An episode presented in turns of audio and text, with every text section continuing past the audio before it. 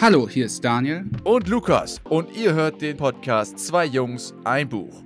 Der Podcast, der dich inspiriert durch Bücher. Ja, ab geht's in die Folge. Let's go.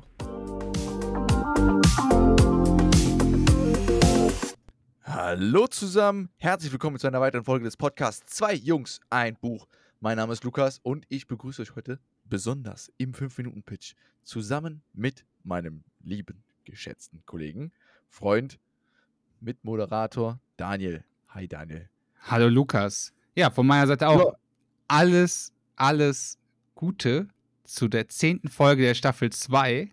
Ist ja schon wieder eine Jubiläumsfolge, wenn ich das so an der Sache sagen kann. Wir machen aus allem ein Jubiläum. Genau. Aber, genau, wir sind noch im schnellen Modus, sage ich mal ganz kurz. Wir machen noch kurz die fünf, das 5-Minuten-Pitch für heute zur Feier des Tages gemeinsam. Und deswegen starten wir direkt über das Buch, was wir diese Folge thematisieren. Und das ist Die Kunst des klaren Denkens, 52 Denkfehler, die Sie besser anderen überlassen sollten. Vom Autor Rolf Dobelli wurde am 26. September 2011, nach meiner Info, die ich hier habe, das erste Mal publiziert und geht, wie der Titel unschwer schon erkennen lässt, über 52 Denkfehler. Und Rolf Dobelli beschreibt hier so ein bisschen, dass ja, also er, er, er spricht klassische Denkfehler an, er nennt die sogar auch beim Titel mit dem äh, richtig wissenschaftlichen Namen, zumindest mit den Namen, die er äh, diesen Denkfehlern gegeben hat. Und gibt dazu Beispiele und ja, lässt, lässt hinterher dazu auf jeden Fall das Fazit quasi immer, dass man diese Denkfehler anderen überlassen sollte. Das ist natürlich äh, schön im Titel gewählt. Ähm, ja, Daniel, habe ich was vergessen? Nee, aber um jetzt mal so ein paar Beispiele zu nennen, da gibt es zum Beispiel einmal die Kontrollillusion, dass wir immer das Gefühl haben, alles kontrollieren zu können oder beeinflussen zu können. Das geht von solchen Fehlern über auch zu dem Winner Curse zum Beispiel, dass zum Beispiel die Gewinner einer Auktion am Ende eigentlich immer mehr zahlen und somit die eigentlichen Verlierer sind. Und den Leuten das gar nicht bewusst ist. Und dann geht das natürlich über die ganze Bandbreite, ne? über den Halo-Effekt, der zum Beispiel, dass ein einzelner Aspekt alles andere einfach äh, überstrahlt und somit quasi einen bestimmten Menschen als sehr intelligent darstellen oder sehr gut aussehen, nur, nur aufgrund eines einzelnen Punktes. Ja, und davon gibt es halt dann 52 Stück. Super vielfältig. Also das geht nicht nur in diese Persönlichkeitsschiene meiner Meinung nach, sondern es geht wirklich davon sehr viele sind wissenschaftlich recherchiert mit ganz konkreten Studien und Beispielen hinterlegt und viele sind auch einfach so, wo man einfach vieles zum Nachdenken hat.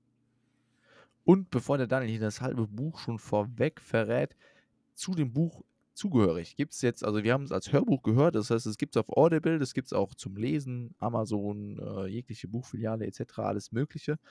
Ähm, gibt es auch natürlich hier die äh, E-Book-Formate. Also ist in allen Formaten erhältlich. Es gibt aber auch gleichzeitig dazu einen PDF, was einem dann später so ein paar Praxistipps ähm, empfiehlt und mit einem durchgeht, dass man selber seine möglichst, ja, die meist ähm, ja, die meist häufigsten Denkfehler von sich selber, also die gefährlichsten Denkfehler für sich selber herausfinden kann, um so effektiv daran zu arbeiten. Das heißt, ist jetzt dieses Buch wieder was klassisch viele Denkfehler, also viele Kategorien aufzeigt, aber auch gleichzeitig den, Praxistipp mitgibt.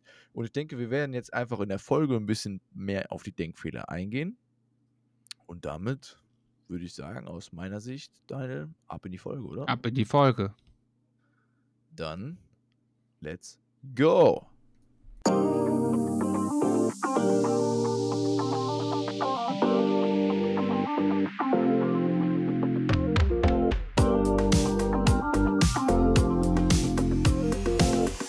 So, da sind wir wieder. Jetzt ein bisschen im entspannteren Modus. Wir sind in unserer, wir nennen es immer Talk Lounge oder ja, Gesprächsrunde. Wir besprechen jetzt ein bisschen effektiver, wie wir das Buch fanden, was uns am meisten gecatcht hat. Und meine erste Frage, Daniel, ist, wie fandest du das Buch? Ich fand das Buch überraschend erfrischend, wobei ich sagen muss, ah, so die erste Hälfte hat mich schon so ein bisschen ich würde jetzt sagen, runtergezogen, weil es doch sehr negativ ist. Also ich finde auch die Überschrift passt. Denkfehler. Also man hat immer das Gefühl, einem werden permanent so die eigenen Denkfehler aufgezeigt.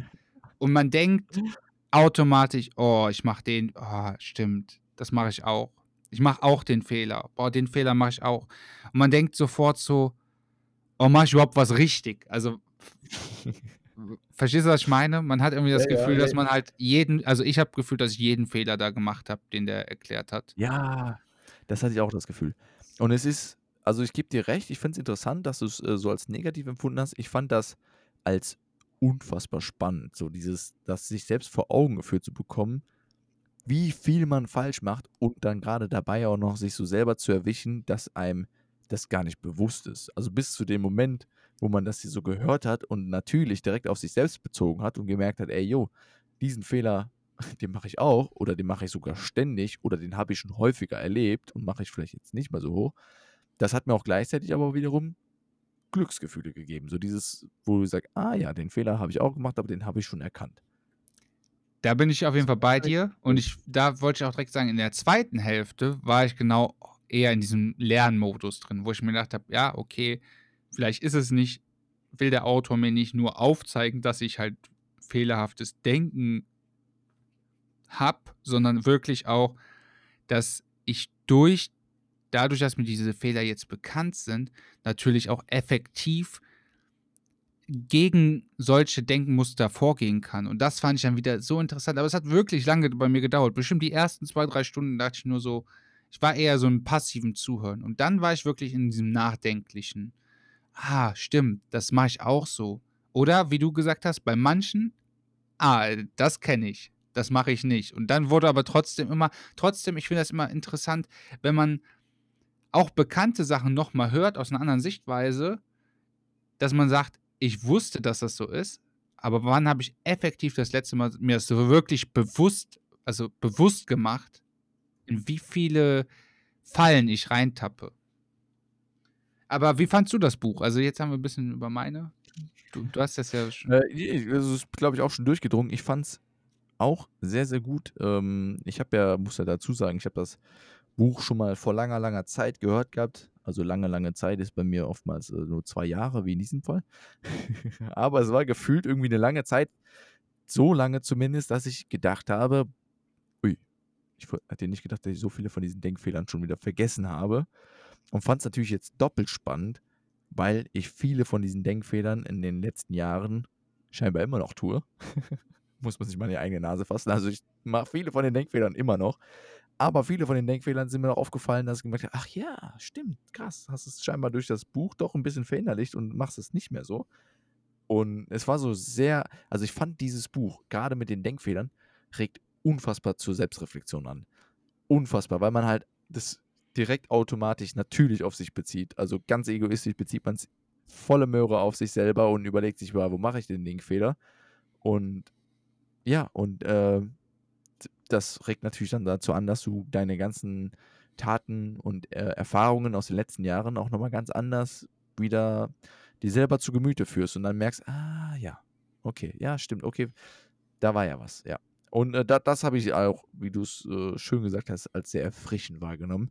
Ich habe ein bisschen die Parallele gezogen zu dem Buch Die 48 Gesetze der Macht. Mhm. Ähm, glaube ich, hieß das ja als Überschrift. Ja.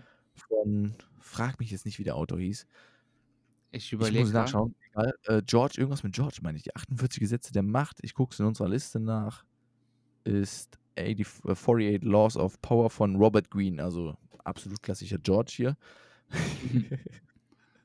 Ja, aber es hat mich so ein bisschen daran erinnert, weil es ist doch auch einfach so dieses, es sind die 52 Denkfehler, wenn man es äh, ja krass zusammenfasst, einfach so runtergerasselt. Aber natürlich werden die jeweils mit einem Beispiel immer so äh, einem zu Gemüte geführt. Und das hat der Autor, muss ich wirklich sagen, richtig, richtig gut drauf gehabt in meinen Augen, weil diese Beispiele, die waren ja einmal Punktlandung. Also die hast du direkt auf Anhieb verstanden, du hast direkt verstanden, worum es geht. Und ja, also da muss ich schon sagen, das fand ich, fand ich super. Also das schon mal vorneweg, super. Ich finde auch die 52 Fehler, jeder einzelne Fehler auf den Punkt gebracht. Ich habe also ich hab gefühlt jeden Fehler auch verstanden. Und da, was ich, was ich aber wirklich ein bisschen kritisieren muss, aber auch schwierig bei dieser Form von Buch. Ich fand, da war zwar manchmal so ein, so ein Übergang, so auf diesen Fehler oder darauf aufbauend kommt demnächst noch ein Thema. Und man hat versucht, so ein bisschen die einzelnen Fehler zu verbinden, aber im Prinzip war es auch wirklich nur eine Auflistung. Ja. Das deshalb, um das für die Buchbewertung nachher, das ist einer der negativen Punkte. Man hat ja nicht diesen, diesen Lesefluss oder diesen Zuhörerfluss, dass man sagt, so Einleitung, Hauptteil, es wird immer spannender, Schluss, fertig aus, sondern da war wirklich immer jedes einzelne Kapitel Anfang, Ende, Schluss. Vor allem Ende, Schluss, aber ja, du weißt, was ich meine. Ja, ich weiß, was du meinst. Anfang, Hauptteil, Schluss. Genau. Ähm, nee, aber es ist ähm, absolut dementsprechend auch meiner Meinung nach jetzt schon eine Empfehlung für Leute, die sagen, ey, ich brauche mal ein Buch, was man so zwischendurch auch mal gut pausieren kann. Ist hier in diesem Buch absolut der Fall. Ja, ähm, bevor wir aber jetzt zu viel so ein bisschen drumherum quatschen, also ist natürlich auch immer schön, aber würde mich mal ganz extrem interessieren, nenn mir mal auf Anhieb einen der Denkfehler, der dich so am meisten gecatcht hat. Und das war einer der wirklich, ich glaube, wenn nicht der erste oder der zweite Fehler, da war man natürlich ganz frisch noch dabei, der hieß The Swimmer Body Illusion. Oh, danke, den habe ich bei mir aufstehen. Und zwar. Aber dann umso besser. Geht es darum, dass man ja oft denkt, also wenn man jetzt einen guten Körper haben möchte, dass man sich Leute raussucht, die zum Beispiel genau den Körpertyp haben, den man selber erreichen will. Und dann ist, geht man zum Beispiel hin, Leute, die einen Marathon laufen, die sind sehr drahtig und Leute, die im Fitnessstudio sind, die sind sehr äh, voluminös vom Körper, von den Muskelmaßen. Und dann gibt es zum Beispiel Schwimmer, die haben diesen Trapezoberkörper und sehen gut aus, also aus Sicht des Autors zum Beispiel. Dann hat er gesagt, okay, ich will aussehen wie ein Profischwimmer.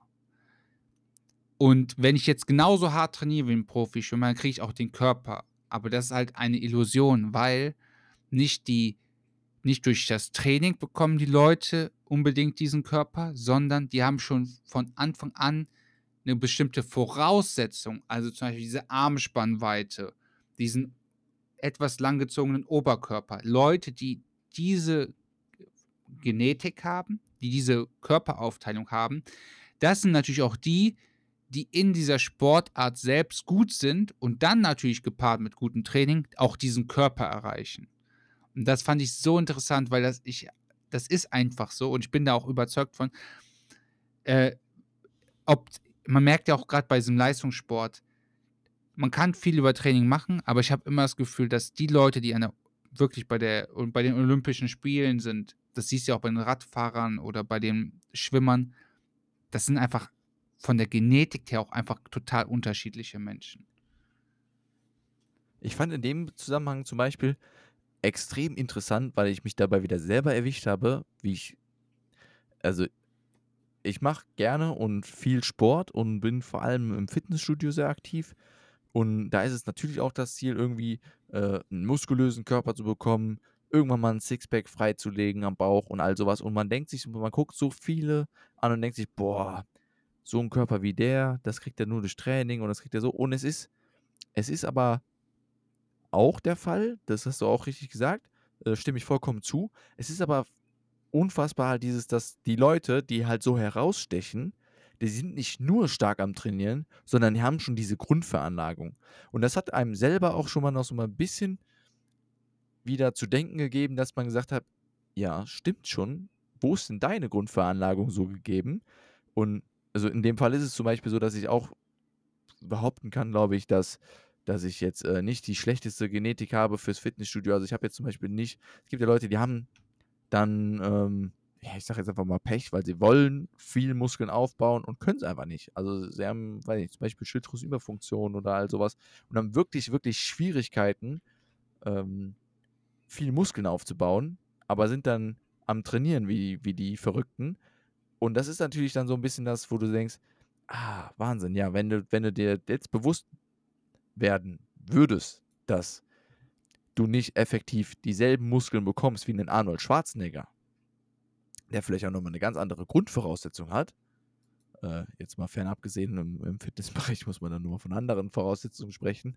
Aber der, der eine ganz andere Voraussetzung, Grundvoraussetzung hat, dann kannst du den auch nicht quasi dir als Vorbild nehmen. Und da muss man, und das ist das, was ich so äh, unfassbar gut an diesem The Swimmers Body Illusion fand. Das ist ein Denkfehler oder ein Tipp, wenn man sich den nochmal vor Augen geführt hat, dann erhält man nochmal so ein bisschen mehr den Bezug zur Realität. Also du bist ein bisschen effektiver auf reelle Punkte am Achten und ähm, das hilft dir dann dabei, auch in gewissen Punkten effizienter zu sein. Fand ich persönlich. Äh, bin ja genau bei dir. Also wirklich, ich kann ja auch einfach nichts hinzufügen. Da, die einzige Frage natürlich, also falls du da nichts mehr zu sagen möchtest, nein, nein, was ist denn ein Fehler, den du mega interessant fandest oder der dir im Kopf geblieben ist? Also, ich habe mir tatsächlich A, B, C, D, E, F sechs Stück rausgeschrieben, aber ich weiß, dass das wieder zu viel werden würde für heute. Das, Spannendste, was ich, oder eins der spannendsten Sachen, was ich auch noch fand, was ich äh, auch schon häufig, wirklich häufig am eigenen Leib erfahren habe. Und das war zum Beispiel einer dieser Fehler, wo ich gemerkt habe, ja, den habe ich deutlich vermeiden können, seitdem ich das Buch und das gehört habe und das erstmal drüber richtig nachgedacht habe. Das Sunk Cost Fallacy. Auch gerne als ähm, Concorde-Effekt bezeichnet. Sunk Cost Fallacy bezeichnet das, den, den Fehler oder das, das Prinzip, dass, dass Menschen an Projekten festhalten, in die sie schon sehr viel rein investiert haben, weil man dann diesen Projekten eine gewisse Wertigkeit zuordnet. Beispiel, was hier zum Beispiel im Buch gebracht wurde, ist die Concorde. Es wurden unheimlich viele, also Concorde, für alle, die es nicht wissen, war so zum Beispiel ein, ein düsenbetriebenes Personenflugzeug und man hatte versucht, damit natürlich den Luftverkehr deutlich zu beschleunigen. Effektiv ist, ich weiß gar nicht, ob das Flugzeug jemals kommerziell geflogen ist, aber ich meine, es ist auf jeden Fall relativ schnell wieder eingestellt worden, weil es gab sehr viele Flugzeugabstürze etc. Das heißt, man hat unfassbar viel Entwicklungskosten reingesteckt in dieses Projekt, was effektiv aber dann gescheitert ist. Und man hätte vielleicht schon zu einem früheren Zeitpunkt sagen können, oder einer der Ingenieure oder irgendwer, der das vielleicht gut überblickt äh, hätte, der hätte schon zu einem früheren Zeitpunkt sagen können, Leute, das ist so ein cooles Projekt und das wäre super, wenn das funktioniert und das wäre irgendwie so auch äh, eines unserer Träume, wenn wir das erreichen würden, jetzt im äh, Personenverkehr äh, nochmal schneller fliegen zu können und damit die Flugzeiten zu reduzieren. Aber wir haben einfach nicht die technologische Möglichkeit, das auch in der ausreichenden Sicherheit umzusetzen. Schaut mal, wir haben hier noch die, die, die Punkte. Lass uns das Projekt jetzt lieber abbrechen. Und das ist nämlich dann das Effektive, was daraus resultiert. Würde man dieser Sunk-Cost-Fallacy nachgehen und ein Projekt zum Beispiel ab diesem Zeitpunkt, wo man merkt, okay, es ist eigentlich zum Scheitern verurteilt, abbrechen, würde man sehr, sehr viel Zeit und oftmals auch Geld sparen. Aber dadurch, dass man den Denkfehler begeht, die Sunk-Cost-Fallacy, der dieser verfällt, hat man dann das Problem, dass man hinterher effektiv das Projekt trotzdem bis zum Scheitern hat, bis zur letzten Minute aber dran festhält und dahingehend nochmal mehr Zeit investiert, nochmal mehr Geld investiert, aber das Projekt trotzdem am Ende scheitert. Ja. Das fand ich super interessant. Ich fand das auch super interessant, vor allem was man da wirklich nochmal erwähnen muss, diese, dieser Concorde-Effekt ist auch besonders bei Projekten vorhanden, wo jeder Beteiligte weiß, das kriegen wir jetzt nicht mehr hin. Aber die sagen einfach, okay, wir haben jetzt schon so viel investiert, wir probieren es trotzdem. Obwohl jeder Einzelne weiß, das kriegen wir nicht hin. Mit seiner Kompetenz, mit seiner Einschätzung ist okay, das ist zum Scheitern verurteilt, aber wir ziehen trotzdem noch bis zum bitteren Ende durch. Und das finde ich einfach, das ist so ein Paradebeispiel für so viele. Also man ist jetzt wirtschaftliche Entscheidungen, aber da gibt es ja auch einfach im privaten Umfeld, ne, sowas wie, ich bin jetzt schon so lange verheiratet. Oh ja ich kann mich, das ich werde mich, jetzt, genau, so, ich habe jetzt schon so lange mit einem Menschen zusammengelebt, so viel Energie, so viel emotionale Verbundenheit aufgebaut und auch einfach von der begrenzten Lebenszeit her. Wenn du jetzt 50 Jahre verheiratet bist und du hast mit 20 geheiratet, bist du 70. Wenn ich jetzt noch jemand Neues kenne, ich werde nie wieder auf diesen emotionalen Stand mit dem anderen kommen, weil ich wahrscheinlich gar nicht mehr so lange lebe. Ach, deshalb bleibe ich lieber da. Also lieber ein verkacktes Leben mit viel Verbindungen als jetzt was Neues, wo ich niemals diese Stufe erreichen werde.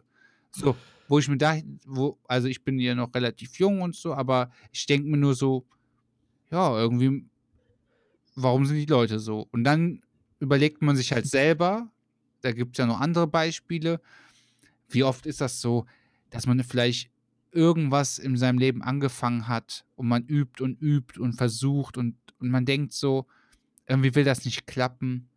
Aber macht trotzdem weiter, weil man hat jetzt schon so lange dran gearbeitet, dann versucht man es auch noch zu Ende zu kriegen. Aber ist eigentlich, eigentlich ist es scheiße. So schon, aber es ist, glaube ich, auch so ein bisschen, also jetzt kommen wir in den Bereich, wo wir unsere eigenen Thesen mit reinbringen.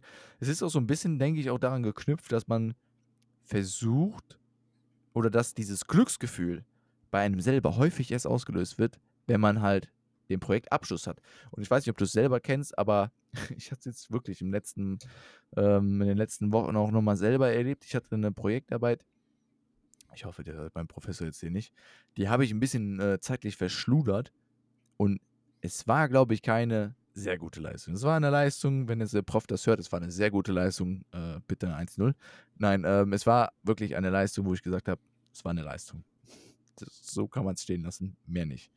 Aber, aber ich hätte eigentlich hätte ich sagen können, ich hätte dem Prof einfach eine E-Mail schreiben müssen so und sagen, was hier, äh, Herr Professor, sowieso, tut mir leid, ich habe das in letzter Zeit nicht unterbekommen äh, studiere nebenberuflich und zeitlich einfach ein bisschen verdaddelt. Ich lasse das Projekt jetzt liegen, mache es im nächsten Semester nochmal neu, nehme dasselbe Thema und äh, dann aber mit 100% Effort dran und super, dann wird das eine super Arbeit. Andererseits habe ich dann aber wiederum auch eigentlich bin ich dem Sankos Fantasy verfallen, habe das Projekt durchgezogen, war aber hinterher tatsächlich, hatte ich das Glücksgefühl, weil ich es durchgezogen habe. Wie gut es jetzt ist, das entscheidet sich im, im Nachgang. Das werden wir dann nochmal irgendwann erfahren oder auch nicht erfahren, je nachdem. Aber dieses, ich bin dem klassischen Sankos Fallacy halt wieder verfallen und denke mir, dass einer der Punkte ist, warum wir dem verfallen, weil wir selber wissen, dass wir das Glücksgefühl oder dass wir Glücksgefühl meistens erst bekommen, wenn das Projekt zum Abschluss ist. So, also, und das ist dann auch wieder egal, was es für ein Abschluss ist, sondern der Abschluss des Projekts macht, bringt uns wieder ein, ein, ein, höheres Glücksgefühl, als wenn wir das jetzt einfach abbrechen würden. Andererseits möchte ich trotzdem auf ein Beispiel eingehen, wo wir beide dem Sunkurs Fallacy nämlich nicht verfallen sind. Und vielleicht kannst du dich erinnern an die eine Folge, wo wir das Buch nicht zu Ende gelesen haben. Ja, das waren äh, Wissen. Ach, was ein Mann ja, von Bildung. Ah. Bildung für alle Lebenslagen. Folge 23 genau. aus der ersten Staffel von Jörg von Uthmann unabhängig vom Autor, wir wollen da ja wirklich kein, ähm, kein Blaming irgendwie dem Autor gegenüber machen oder so, aber uns hat das Buch einfach nicht gefallen. Es war wahrscheinlich nicht unser Thema. Wir haben gesagt, das ist auch, das entspricht nicht unserer Einstellung und haben dann irgendwann haben wir wirklich, wir haben uns innerhalb der Folge, haben wir gemeinsam telefoniert und ich sagte, Daniel, du ganz ehrlich, das ist für mich eine Tortur, das Buch zu lesen, sollen wir nicht einfach abbrechen? Und dann haben wir beide beschlossen, ja komm, lass uns abbrechen und haben die Folge aufgenommen. Und hinterher bin ich wirklich glücklich, dass wir es gemacht haben, weil ich glaube wirklich, dass wir dadurch effektiv viel für uns, ne, immer persönlich betrachtet, für uns wertvolle Lebenszeit gespart haben. Und noch viel wichtiger, wir haben nicht nur die Zeit gespart, weil das habe, ich weiß nicht, in welchem Buch ich das gelesen habe oder ob du mir das mal gesagt hast oder jemand anderes, aber das wirklich Wichtigste, und das ist so ein bisschen mein Mantra bei diesen ganzen Büchern geworden, ist, Lesen soll Spaß machen und dadurch, wenn man einfach ein Buch liest, wo man null Freude empfunden hat und man liest das nachher nur durch, weil man einmal dafür 10 Euro ausgegeben hat oder so. Also man hat quasi 10 Euro investiert und aufgrund dieser Tatsache, dass man jetzt Geld investiert hat, was man sich ja hart erarbeitet hat, liest man das Buch, egal wie scheiße das ist oder wie äh, demotivierend das ist, liest man das durch, dann ist auch die Lust auf ein neues, gutes oder besseres Buch einfach getrübt, weil diese Leseerfahrung, das Lesen an sich, da hat man ja einfach was Negatives mit verbunden. Und deshalb hat man nicht nur Lebenszeit gespart, sondern man hat sich auch die Freude bewahrt, etwas Schönes zu tun. Das da habe ich da noch ein Beispiel zu bringen. Bitte. Das fand ich mir gerade nämlich super, weil das Beispiel nämlich daran, was du jetzt gerade sagst. Ähm, es gab mal Momente, also früher zum Beispiel als Kind hat, war ich äh, was dicker und ich bin auch ehrlich, es wurde bei mir zu Hause wurde es schon, wahrscheinlich bei dir aber auch, kannst du gerne mal gleich feedbacken, aber es wurde schon, wahrscheinlich haben viele von euch es beigebracht bekommen, dass man den Teller aufessen soll. Und das ist für mich so ein klassisches Beispiel, dass man einfach in der Gesellschaft diesen Sunk Cost Fallacy so, so absolut auch verankert hat, weil man bekommt beigebracht, man isst den Teller auf, was auch vollkommen richtig ist. Essen wegschmeißen, absolut nicht cool, absolut sollte man vermeiden. Aber ich sag mal jetzt, ich komme ein bisschen aus der Ernährungsbereich, ähm, ähm, aus dem ja, Ernährungsberatungsbereich und befasse mich viel damit. Und es ist ja, es ist ja komplett schwachsinnig, sich quasi ungesunde Kalorien reinzufuttern, wenn es einem nicht schmeckt. Also es fing dann irgendwann mal an, dass ich beim Abnehmen zum Beispiel äh, weiß ich nicht, zum Beispiel jetzt irgendeine Süßigkeit, Snickers gegessen habe, aber mir dann auf der Zunge eingefallen ist, wie viel Kalorien das hat und irgendwie habe ich dadurch so einen Ekel davor entwickelt, dass ich gedacht habe, boah, nee, das kann ich jetzt nicht weiter essen.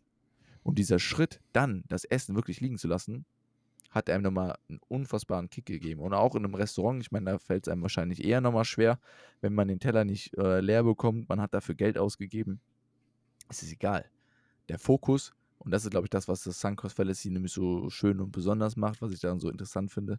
Wenn man diesen Fehler berücksichtigt, dann merkt man, dass man den Fokus viel, viel mehr auf das, ja, auf das eigentliche Ziel, was man verfolgt, setzen sollte.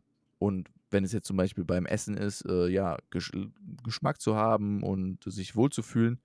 Und äh, man kennt es bei All Can Eat und du isst den Teller einfach auf und leer und äh, weil du es bezahlt hast, dann hat man oftmals das Gefühl, man hat sich äh, auf Deutsch überfressen und du bist deinem Ziel eigentlich nicht näher gekommen und du fühlst dich dir nur schlecht. Hättest du aber den Punkt erreicht, dass du sagst, so, ich bin satt, kannst auch Essen zurückgeben oder einpacken lassen, bist du viel, viel näher an dein Ziel gekommen. Und das ist, ja, das äh, wollte ich nur loswerden. Ist auch wichtig.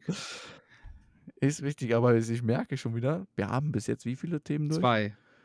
Zwei. Wundervoll. Also ich Wundervoll. hatte, Damit ich, bist du wieder dran okay, mit deinem ich Fehler. hatte auch, mir auch acht Stück rausgesucht, aber jetzt, ich sag jetzt mal bewusst ein, wo ich weiß, dass du den vorher wahrscheinlich auch nicht kanntest. Und zwar hieß der, jetzt muss ich, lass mich kurz überlegen hier, der letzte Punkt. Ich habe mir hier Notizen gemacht. Ah, das ist. Ah, meine Notizen sind. Ah, der Action Bets. Heißt das Bets? Der, das ist der Fehler äh, zur Han Handlungsneigung. So. Und Ja. zwar war das das Beispiel mit dem Torwart. Ich weiß nicht, ob du das äh, noch auf dem Schirm hattest, relativ zum Schluss. Ja, gib's mal gerne wieder, damit Oh, auch genau. die Hörer verstehen, wo- worum es ging. Es geht Der darum, Action BIOS. genau, übrigens. BIOS, äh, ist, wenn, zum Beispiel beim Elfmeterschießen, springt der Torwart immer in die linke oder rechte Ecke. Obwohl ein Drittel, also ist bewiesen, auch durch Studien und äh, Rück, Rückblicken, dass ein Drittel der Schüsse in die Mitte geschossen werden. So, aber er springt immer in die linke oder in die rechte Ecke und oder sehr oft und selten bleibt er in der Mitte stehen. Und der Grund dafür ist, es wäre einfach mega peinlich, wenn er einfach stehen bleiben würde, der Ball geht einfach in die rechte Ecke und der hätte einfach nichts gemacht. Der hätte einfach, wäre einfach in der Mitte stehen geblieben. Da hätte jeder gedacht, Alter, warum ist, der, warum ist er, wenn er nach links gesprungen wäre, okay. Falsche Ecke. Aber er schießt ja nach rechts und der ist weder nach links noch nach rechts, der hat ja nichts gemacht. Obwohl rein statistisch gesehen es ja auch einfach Sinn machen würde, dass der in der Mitte stehen bleibt, weil der Ball ja auch in die Mitte geschossen werden kann. Wird der jetzt in die Mitte geschossen und er hält den, sagen alle so, okay, hat er gut Hat er gemacht. Hat er gut, dass er in der Mitte stehen geblieben ist. Springt er in die falsche Ecke und der ja, Pech. Aber wenn der in der Mitte stehen bleibt und dann kommt der Ball schön in den Winkel reingeschossen, dann denken alle, oh, was ist das für ein Keeper? Und das ist einfach dieser Druck, dass man dadurch, dass man ver- augenscheinlich nicht handelt und dadurch aber eine Konsequenz entstehen könnte, dass man diesen Druck hat, dass wenn man nicht Lieber zu handeln und zu scheitern. Genau, ja? lieber handelt man oder man macht was Falsches, bevor man nichts macht und dadurch entsteht zum Beispiel dann was. Und das habe ich jetzt beim Fußballspielen, ich bin jetzt nicht so der fußballaffine Typ, aber man hat das ja auch so oft in so Alltagssituationen, wo man so sagt, oh, da muss ich jetzt reagieren, da muss, ich muss jetzt irgendwas machen, wobei es eigentlich viel sinnvoller wäre, zum Beispiel in dem Fall, einfach sich zu überlegen, was macht man oder bewusst nicht zu handeln. Also zum Beispiel, wenn sich jetzt, das habe ich so ein bisschen für mich gemerkt, ist, wenn sich zwei Personen streiten. Also, das ist so, da- das habe ich so ein bisschen aus da rausgenommen, aus diesem Fehler, dieser Handlungs. Früher habe ich immer versucht zu schlichten, mich immer eingemischt, weil ich bin so ein harmonischer Mensch, so harmoniebedürftig. Komm, ich gehe dahin, ich versuche zu schlichten. Ob ich die jetzt kannte oder nicht, war natürlich. Aber ich habe immer so gedacht, komm, da streiten nichts, weil du kannst da jetzt nicht einfach nichts machen. Mittlerweile ist das schon so ein bisschen, wo ich mir denke, okay, wenn ich jetzt nicht denke, gleich zieht einer ein Messer oder es eskaliert gleich, die hauen sich gleich auf die Schnauze oder der eine bringt den anderen um oder, oder, oder. Oder der eine lässt jetzt irgendwie irgendjemand an der Tankstelle stehen und der kommt dann nicht mehr weg. Aber so ganz generell, wenn sich einfach Leute streiten, so ein Pärchen oder so, auf, auf, ganz schon ein bisschen heftiger, aber so, dass man weiß, gleich nehmen sie sich aber wieder in den Arm, ist gut. Warum sollte ich mich da einmischen? Das ist nicht, also ist nicht mein Business, juckt mich nicht. Es bringt auch nichts. Aber dieses, die, trotzdem habe ich immer dieses innere Momentum. Oh, ich muss da jetzt irgendwie schlichten, ich muss jetzt helfen, ich muss da, ich muss irgend, ich muss irgendwas tun, weil wenn ich nichts tue, reicht das nicht. Und da habe ich so ein bisschen gedacht, das ist genau dasselbe, was der Torhüter denken muss. In der Mitte zu stehen, weil ich genau weiß, der Spieler, der jetzt gegenüber steht, schießt zu 60% immer in die Mitte. Der wird wahrscheinlich trotzdem in eine Ecke springen, weil der in diesem Moment der Anspannung denkt, oh, wenn ich jetzt hier einfach stehen bleibe und dann geht er in die Ecke, dann, Dann wird es dann wird es peinlich, dann springe ich lieber. Ja, finde ich auf jeden Fall nice. Also ist auf jeden Fall auch so ein Punkt, habe ich äh, ähnlich nachempfunden. Ähm, ja, absolut The Action Bias. Fand ich gut. Äh, darf ich auch noch einen machen? Ja, selbstverständlich. Okidoki. Ich habe noch mir die oder den Fehler der Reziprozität rausgeschrieben. Fand ich sehr interessant und das war auch so ein Fehler, wo ich gesagt habe, der ist, glaube ich, auch wichtig generell für die Allgemeinheit. Da sollte man einfach mal drauf hinweisen, weil wir leben in einer Welt, wir sind ja immer mehr geprägt durch Verkäufer, durch Verkaufseinflüsse äh, und, und, und. Und ich meine, wir haben es schon oft in unserem Podcast thematisiert, der Punkt Beeinflussung, Manipulation klingt immer so negativ, ist aber ja in vielen Fällen, also Manipulation an sich ist ja nur einfach ähm, ganz sachlich die Beschreibung, dass beeinflusst wird. Und wir haben es schon festgestellt oder herausgestellt, dass wir der Meinung sind, dass wir uns gegenseitig als Menschen eigentlich in jeder Sekunde, jeder Lage, egal mit was, auch mit nichts tun oder mit etwas tun, einfach behandeln. Weil nichts tun ist genauso eine Handlung, ein ähm, bisschen angelehnt auf die Kommunikationstheorie von Paul Watzlawick. Man kann nicht nicht kommunizieren. Äh, kleiner Ausblick, ja. Worauf will ich hinaus? Das Prinzip der Reziprozität besagt zum Beispiel, dass man es nicht aushalten kann, in der Schuld von einem anderen zu stehen. Das heißt, wenn jetzt zum Beispiel dich jemand, sag mal, das ist ein Versicherungsmakler, der lädt dich zum Essen ein und eine Woche später ruft er dich an. Du denkst vielleicht zufällig, okay, aber vielleicht ist es bei ihm auf der Plan und das war seine Marketingstrategie oder seine Verkaufsstrategie. Er ruft dich dann an, ja, können wir mal einfach bei deiner Versicherung quatschen. Wir hatten ja letztes so ein nettes Gespräch abends äh, beim Essen und da kam das ja auf und vielleicht sollen wir uns einfach mal deine Versicherung anschauen dann gucken wir mal, was wir dann noch ein bisschen besser managen können. Und du denkst eigentlich, jo, bis zu dem Zeitpunkt warst du vollkommen zufrieden mit deiner Versicherung, hast dich wohlgefühlt. Ähm, war es vielleicht auch, dass du gesagt hast, ja, ich habe genau das versichert, was ich brauche. Ah, ja, aber der hat mich ja zum Essen eingeladen. Komm, ich höre mir das mal an, dem zuliebe. Und sie dieses, ah, das mache ich jetzt dem zuliebe und das mache ich jetzt, weil dort das passiert ist. Ich meine, man kennt das auch viel aus dem Supermarkt. Äh, du kriegst irgendwo gratis ein Häppchen angeboten von irgendeinem Vertreter einer Firma, zum Beispiel von irgendeiner Käsefirma, und du bist hinterher, denkst du dir, oh ja, wenn ich jetzt einen Käse will, na, dann nehmen wir mal den. Oder ich kann jetzt nicht einfach dran vorbeigehen und nichts nehmen, äh, weil der hat mir ja was gratis gegeben. So dieses, du fühlst dich gezwungen, weil du nicht in der Schuld stehen kannst. Und das, denke ich, ist einfach ein super Fehler, äh, super wichtiger äh, Denkfehler, den generell allgemeingültig jeder kennen sollte und sich jeder vor Augen führen sollte, dass man sagt, ja, ey, das ist vollkommen egal, ob mich diese Person X jetzt eingeladen hat, ob ich jetzt im Supermarkt ein gratis Häppchen bekommen habe, denn ich lasse mich davon nicht beeinflussen, sondern ich höre trotzdem auf meine eigene Meinung, auf meine eigenen Grundsätze und, und sage dann auch einfach vielleicht, nee, du, danke schön fürs Essen oder danke eingeladen, dass ich eingeladen wurde. Entweder nimmt man es trotzdem mit, kann man machen. Oder man sagt einfach direkt im Vorhinein, du, danke, äh, ist mir unlieb, dass du mich jetzt einlädst. Wir können gerne essen gehen, wir zahlen dann halbe halbe zum Beispiel, aber ähm, ich lasse mich nicht einladen, ich möchte ungern in deiner Schuld stehen. Fand ich halt einen super interessanten Fehler und finde ich halt irgendwie so flächendeckend. Ich finde, da hat so das Gefühl, den, den, den sollten alle kennen. Dazu einfach mal eine ganz kurze Story von heute. Ganz brandaktuell. Ich, ich habe den Fehler gehört. Ich habe den schon so effektiv verdrängt. Mir ist das heute passiert. Ich bin, war heute, bin ich über den Markt gelaufen, also über den Flohmarkt. Da war so ein bisschen, da waren auch so Stände mit Essen. Und du kennst doch diese orientalischen Verkäufer, die so Fladenbrot haben und so Dips. Mit den schönen, schönen, leckeren Dips. Boah, Alter, da, da hat der, hat er, hat er mich so, ange so gerufen, war auch nett, wie das so ist. Ich so, ja, nee, wir wollen eh noch hier drüber laufen. Ich hatte auch keinen Bock mit dem, mit diesem Frischkäse da ganze Zeit rumzulaufen bei der Hitze. Ich so, ja, ich komme gleich wieder, ne? Und er so, ja, gar kein Problem, kannst du ja probieren. War nett. So, habe er auch gesagt.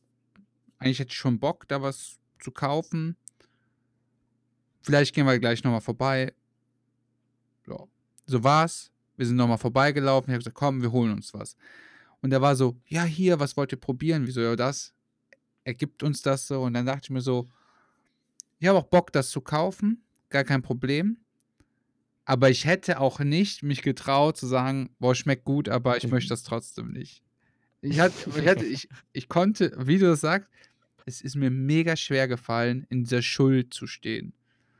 Und was ich aber jetzt, da muss ich direkt so ein bisschen dieses Buch kritisieren, aber vielleicht ist es auch einfach so eine Aufgabe, die wir so mitnehmen können, ist, du hast ja jetzt schon eine Lösung angeboten, sich einfach nicht einladen lassen von einem Versicherungsmakler. Wenn er sagt, komm, ich lade sie zum Essen ein und und und.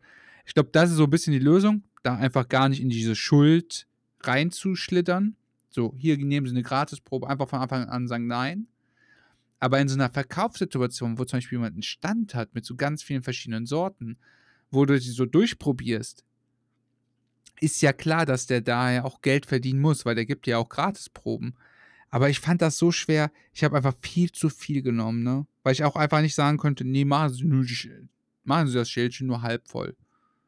Ich war, ich war so, der, der war so nett und der hat mir so viel gegeben. Ich habe gesagt, okay, mach ein Schildchen, ist okay, komm ja komm, klatsch noch einen Löffel drauf, ist in Ordnung. Und sie sagt dir, der hat die, der hat die aber randvoll gemacht, ne? Also, ja, natürlich. also der, der Deckel hat natürlich. nicht mehr richtig gepasst. Und das ist ja auch, du denkst hinterher, ach ja, du hast das gratis bekommen und effektiv hast du es so ja im Preis wieder Nee, ich hab's, ich hab's, rausbezahlt. Nee, ich hab's nicht im äh, Preis effektiv rausbezahlt. Ich hab's in dem Preis, wirklich, ich, der Preis war so hoch, ich hab's 100, die 100 Menschen, die das probiert haben und nicht gezahlt haben, deren Proben habe ich mitbezahlt. Ja, so, mitbezahlt. so teuer war es. Ja, aber es ist, glaube ich, auch, also ich glaube, es gibt natürlich mehrere Lösungsansätze. Es ist nicht nur der Fall zu sagen, nee, ich probiere es nicht. Ich glaube aber, das ist effektiv der einfachste Fall, damit du halt nicht, also das ist, das ist der Fall, wo du dich selber davor schützt, zu sagen, okay, ich kann jetzt nicht mehr die Reißleine ziehen, ich krieg's einfach nicht ausgehalten, in der Schuld zu stehen, ich äh, muss dem irgendwas zurückgeben. Das ist so die Reißleine zu ziehen, wenn du sagst, nee, äh, bitte lad mich nicht ein oder danke, ich möchte die Einladung nicht annehmen. Ja, du kannst aber natürlich auch den Vorteil daraus nutzen und ganz einfach, wenn dir jemand das sagt, ey, ich lade dich gerne zum Essen ein und du sagst, ja, gerne, warum nicht? Habe ich jetzt auch Lust drauf und ich bin gerne mit dir in der Gesellschaft, wir können quatschen. Und hinterher merkst du, der hat das vielleicht auch nur ausgenutzt. Ne? Ist ja auch wieder so ein mhm. Fall, wenn das ja planmäßig ist, also wieder so, wo wir gesagt haben, grundsätzlich erstmal neutral Manipulation. Wenn das aber einer planmäßig macht und vor allem mit der Absicht, dir irgendwas aufzudrängen oder aufzuschwatzen, was du eigentlich gar nicht willst, dann sind wir so ein bisschen bei der, ja, man nennt es oftmals, glaube ich, in der Umgangssprache schwarze Manipulation, ähm, schwarze Beeinflussung, ähm, dass jemand, ja, und wenn du das halt merkst, dann ist es schwierig, da vielleicht Nein zu sagen, aber effektiv, hey, hab keine Scheu davor, sag Nein und nimm das Essen mit und dann ist okay. Dann ist der andere quasi äh, gegen die Wand gefahren.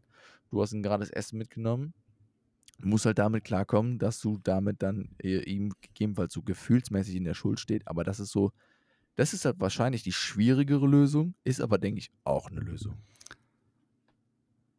ich bin da bei dir. Ich, ich musste nur so lachen, weil ich mir denke, ja klar, also es, dieser, dieser Fehler ist ja quasi, dass uns einfach nur beeinflusst, also es ist, dass man schwer mit dieser Schuld leben kann und dadurch auch uns beeinflussen. Und es ist ja auch überhaupt nicht Schlimmes, in der Schuld zu stehen. Die Frage ist auch, ich finde auch immer die Frage, die Schuldfrage ist halt auch immer so. Jeder hat ja auch immer ein anderes Schuldgefühl. Ne? Also, wenn ich jetzt jemandem beim Umzug helfe, schuldet der andere mir dann beim nächsten Mal bei meinem Umzug zu helfen? Oder wenn ich jemanden einlade, schuldet mir der automatisch auch eine Einladung? Du, aber ich sag's dir, ich habe das in der Kindheit zum Beispiel erlebt, auch jetzt aus eigener Erfahrung. Ich hatte einen Kumpel, mit dem war ich eine Zeit lang wirklich sehr, sehr gut befreundet im Kindergarten. Irgendwann gingen die Interessen auseinander, aber weil man sich ständig selbst, also man hat sich ständig hin und her zu Geburtstag eingeladen, haben wir uns irgendwann bestimmt über, lass es nicht lügen, vier oder fünf Jahre gegenseitig jeweils zum Geburtstag eingeladen, aber effektiv das ganze Jahr über nichts miteinander irgendwie wie man das halt als, als Kind sagt, weißt du, so zum Spielen verabredet oder so. Hatten keine Verabredung, keine Treffen, nichts in der Schule nebeneinander gesessen, keine Pausen zusammen verbracht.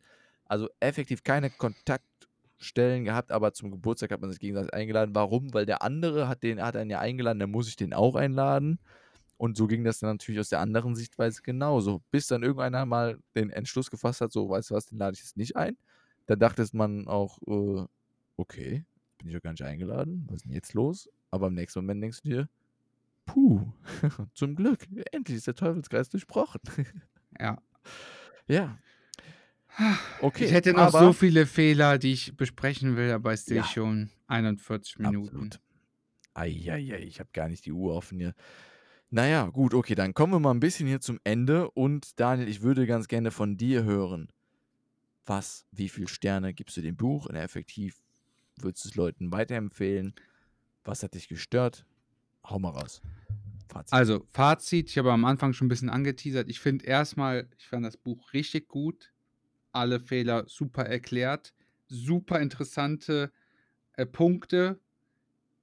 Sehr, also ich konnte sehr viel für mich selbst daraus ziehen. Also ich hatte das Buch so ein bisschen wie so ein Spiegel auch immer versucht. Mache ich das auch? Wo sind die Parallelen? Also deshalb inhaltlich super. Allerdings, was so ein bisschen negativ war, ich fand dadurch, dass halt immer nur über Fehler gesprochen wird, Fehler gesprochen wird und ich sofort diesen Ich-Bezug hatte, ob ich das auch mache und ich gefühlt jeden einzelnen Fehler gemacht habe und zwar jeden Tag, der ist man relativ schnell in diese, fand ich so, fand ich das sehr negativ, dass ich glaube, es kommt immer auf die Person auch drauf an, die das so liest. Deshalb, ich würde sagen, ich würde das Buch empfehlen, ich würde vier von fünf Sternen geben, halben Stern, weil es dann doch sehr diese, ich sag mal, diese positiven Vibes, diese positive Grundstimmung vielleicht kaputt machen kann oder auch bei mir kaputt gemacht hat. Und ich glaube auch, was auch noch ein bisschen die Bewertung angeht, weil es da wirklich nur eine Auflistung von Fehlern war. Mir hat so ein bisschen der rote Faden gefehlt in dem Buch. Aber ansonsten das Buch super interessant. Jeder, der so wirklich mal einfach sich mit so Denkfehlern auseinandersetzen will, wie die Überschrift sagt, kann ich das Buch empfehlen. Einfach mal reinhören, reinlesen. Ist super interessant. Ist bestimmt für jeden was dabei. Auch wenn man schon, wie auch viele Punkte, wie du schon eben gesagt hast, so, ich finde viele von diesen Gedankenmustern, kann man ja schon fast sagen. Fehler ist immer so negativ, aber Ge Gedankenmustern hat man schon auch in den Persönlichkeitsbüchern schon so häufig gehört. Deshalb fand ich nur mal diese stumpfe Zusammenfassung auch mega gut. Vier von fünf Sternen. Lukas, wie hast du das Buch empfunden? Begründe mal ein bisschen deine Bewertung. Also, ich mach's kurz. Von mir gibt das Buch, oder von mir gebe ich dem Buch viereinhalb Sterne. Also ist bei mir wirklich auf der, der Top-Liste mit dabei. Zum einen, ich habe das Buch jetzt ich hatte es davor mal gehört und davor halt irgendwie einen relativ kurzen Zeitpunkt nochmal, aber jetzt halt bestimmt zwei Jahre lang nicht mehr. Und muss halt wirklich sagen, dieser Effekt, dass ich gemerkt habe, ah, krass, okay, das habe ich schon wieder vergessen oder ach, cool, das habe ich wirklich mir zu Herzen genommen. Ähm, auch das Buch an sich hat viele, also ich glaube, die letzten zwei Stunden muss man wirklich sagen, wird, wird effektiv das Buch nochmal wiederholt, wird einem aber so ein bisschen als Anleitung für, die, für diese Praxis-PDF zum Beispiel im Anhang ähm, da wirklich durchgeführt. Also es gibt wie ein Workbook dazu, das gehört zum, zum Buch mit dabei, das ist dann automatisch mit dabei. Das ist eine PDF von 28 Seiten, ähm, die man da durcharbeiten kann, die einem wirklich helfen könnten oder können oder helfen sollen, seine Denkfehler zu verbessern. Und ich glaube, das ist auch effektiv so ein Buch, was man das erstmal hört und 52 Denkfehler braucht man nicht lügen, äh, sich davon vielleicht auch im besten Fall nur erstmal fünf bis zehn zu merken. Ja, das ist schon viel. Also dieser Praxisbezug, das fand ich einfach super, hat das Buch echt gut gemacht. Natürlich hat es das wiederholt, wenn Leute sagen, ja, okay, ich brauche die Wiederholung nicht oder habe jetzt gerade keine Zeit dafür, kannst, kannst du dir rein theoretisch sogar die letzten zwei Stunden sogar sparen ähm, hört man sich vielleicht nochmal die Zusammenfassung an, ähm, ab Kapitel 106 dann. Ja, aber das Ganze hat das Buch für mich ja einfach so interessant und effektiv gemacht und äh, wie ich am Anfang gesagt habe, das vor allem so sehr zur Selbstreflexion angeregt, angeregt dass ich ähm, sehr, sehr, sehr, sehr liebe und ähm, sehr, sehr schätze. Und ich denke, das ist so ein bisschen ähnlich wie das, was wir mit dem Podcast verfolgen, dieses Ziel, dass wir sagen, ey, yo, diese Bücher lesen wir irgendwie deswegen so gerne, weil sie uns so sehr zum Denken anregen. Dieses Buch, wie wir es gemerkt haben, wir könnten noch stundenlang drüber diskutieren. Deswegen 4,5 von 5 Sternen, eine wärmste Empfehlung. Könnte jeder gerne mal durchlesen. Und was er davon mitnimmt, bestimmt jeder was anderes, aber ich denke, für jeden ist da was mit dabei. So, Daniel, wir haben eine Verkündung auf jeden Fall. Das nächste Buch kommt nicht in zwei Wochen, sondern in drei Wochen. Wir haben zwei Wochen Pfingstmontag und tatsächlich äh, aktuell beide relativ viel um die Ohren, dass wir uns da einfach sagen, okay, Pfingstmontag ist eh ein Feiertag. Ähm, machen wir das nächste Buch nicht in zwei Wochen, sondern in drei Wochen. Damit sind wir nicht am 6. Juni, wie es planmäßig wäre, wieder zu hören, sondern am 13. Juni kommt die nächste Folge raus. Ähm, und wir ziehen das neue Buch. Da würde ich ja. jetzt direkt mal an der Stelle ein bisschen unser gewohntes Bild durchbrechen. Und zwar hatte ich ein Buch von einem Arbeitskollegen empfohlen bekommen. Und das würde ich auch sehr gerne dieses Mal lesen. Okay, wie heißt das? Und zwar heißt das Buch, aber das ist jetzt eine gute. ich habe äh, das eben noch aufgehabt. Sag mal den Autor. Äh, Ivan Blatter heißt der und das ja. heißt Arbeite klüger, nicht härter. Okay, Moment, ich google kurz. Ivan Blatter. Arbeite klüger. Ah, oh, langer Titel. Arbeite klüger, nicht härter. So holen Sie das Beste aus Ihrer Zeit. Ohne sich auszubeuten. Methoden und Tools für ein neues Zeitmanagement. Zeit optimal nutzen, Freiräume schaffen. Ivan Blatter. Genau. Ja, das klingt doch wunderbar. Langer Titel, aber ich denke, damit wissen wir schon, in welche Richtung das Ganze geht. Ja, machen wir doch einfach so. Finde ich vollkommen in Ordnung. Weichen wir davon mal ab. Ähm, denn unser Ziel ist es ja nicht einfach random irgendwie Bücher zu nehmen. Das ist jetzt auch äh, so gesehen in den Pott gekommen durch deinen Arbeitskollegen. Willst du noch kurz grüßen? Wie heißt der mit Vornamen? Oder ja, das ist der Eugen. Der Eugen. Vielen Dank, Eugen, für diesen Tipp auf jeden Fall. Das heißt, den nehmen wir uns direkt zu Herzen. Warten wir nicht, bis es random gezogen wird. Und in drei Wochen dann das heißt, nochmal kurz Datum raussuchen. In drei Wochen am 13.06.2022 erfolgt dann die nächste Folge. Folge 11 über Arbeite klüger, nicht härter. Super, war wieder eine lange Folge. Ich hoffe, sie hat euch gefallen. Äh, in dem Sinne rege ich nochmal an, lasst uns gerne ein Feedback da, überall, wo es möglich ist. Man kann den Podcast mittlerweile auf Spotify, falls ihr Spotify-User seid, bewerten an sich. Das heißt, einfach auf den Podcast gehen und dort äh, kann man Sternratings auswählen für den Podcast. Das heißt, 1 bis 5 Sterne. Lasst gerne 5 Sterne da. Ähm, alles, was drunter ist, akzeptieren wir nicht und Spotify nicht. Also äh, ihr werdet dann ab, automatisch aus Spotify rausgeschmissen und gekündigt, wenn ihr weniger als 5 Sterne gibt. Nein, Spaß natürlich. Äh, nein, aber lasst uns gerne eine Bewertung da. Ähm, nur auch als Anregung, falls es wirklich sein sollte, dass euch der Podcast irgendwo in manchen Punkten nicht gefällt und ihr nicht fünf Sterne gibt, nutzt es auch, schreibt uns gerne auf Instagram, entweder an den Daniel über day.meinusch oder mir persönlich at, äh, findet ihr auf Instagram at der Nölle mit O, E und Doppel L. lasst uns gerne Feedback da, lasst uns gerne neue Buchvorschläge da. Ja, Daniel, In diesem Sinne danke, dass du mit dabei warst. wünsche ich euch noch eine schöne Woche und ja, genießt das Wetter.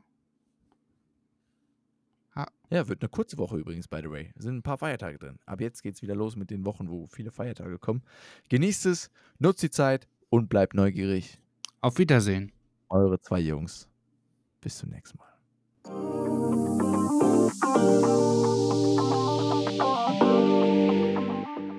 Hallo, hier ist Daniel, Und Lukas. Und ihr hört den Podcast Zwei Jungs, ein Buch. der Podcast, der dich inspiriert durch Bücher. Ja, ab geht's in die Folge. Let's go.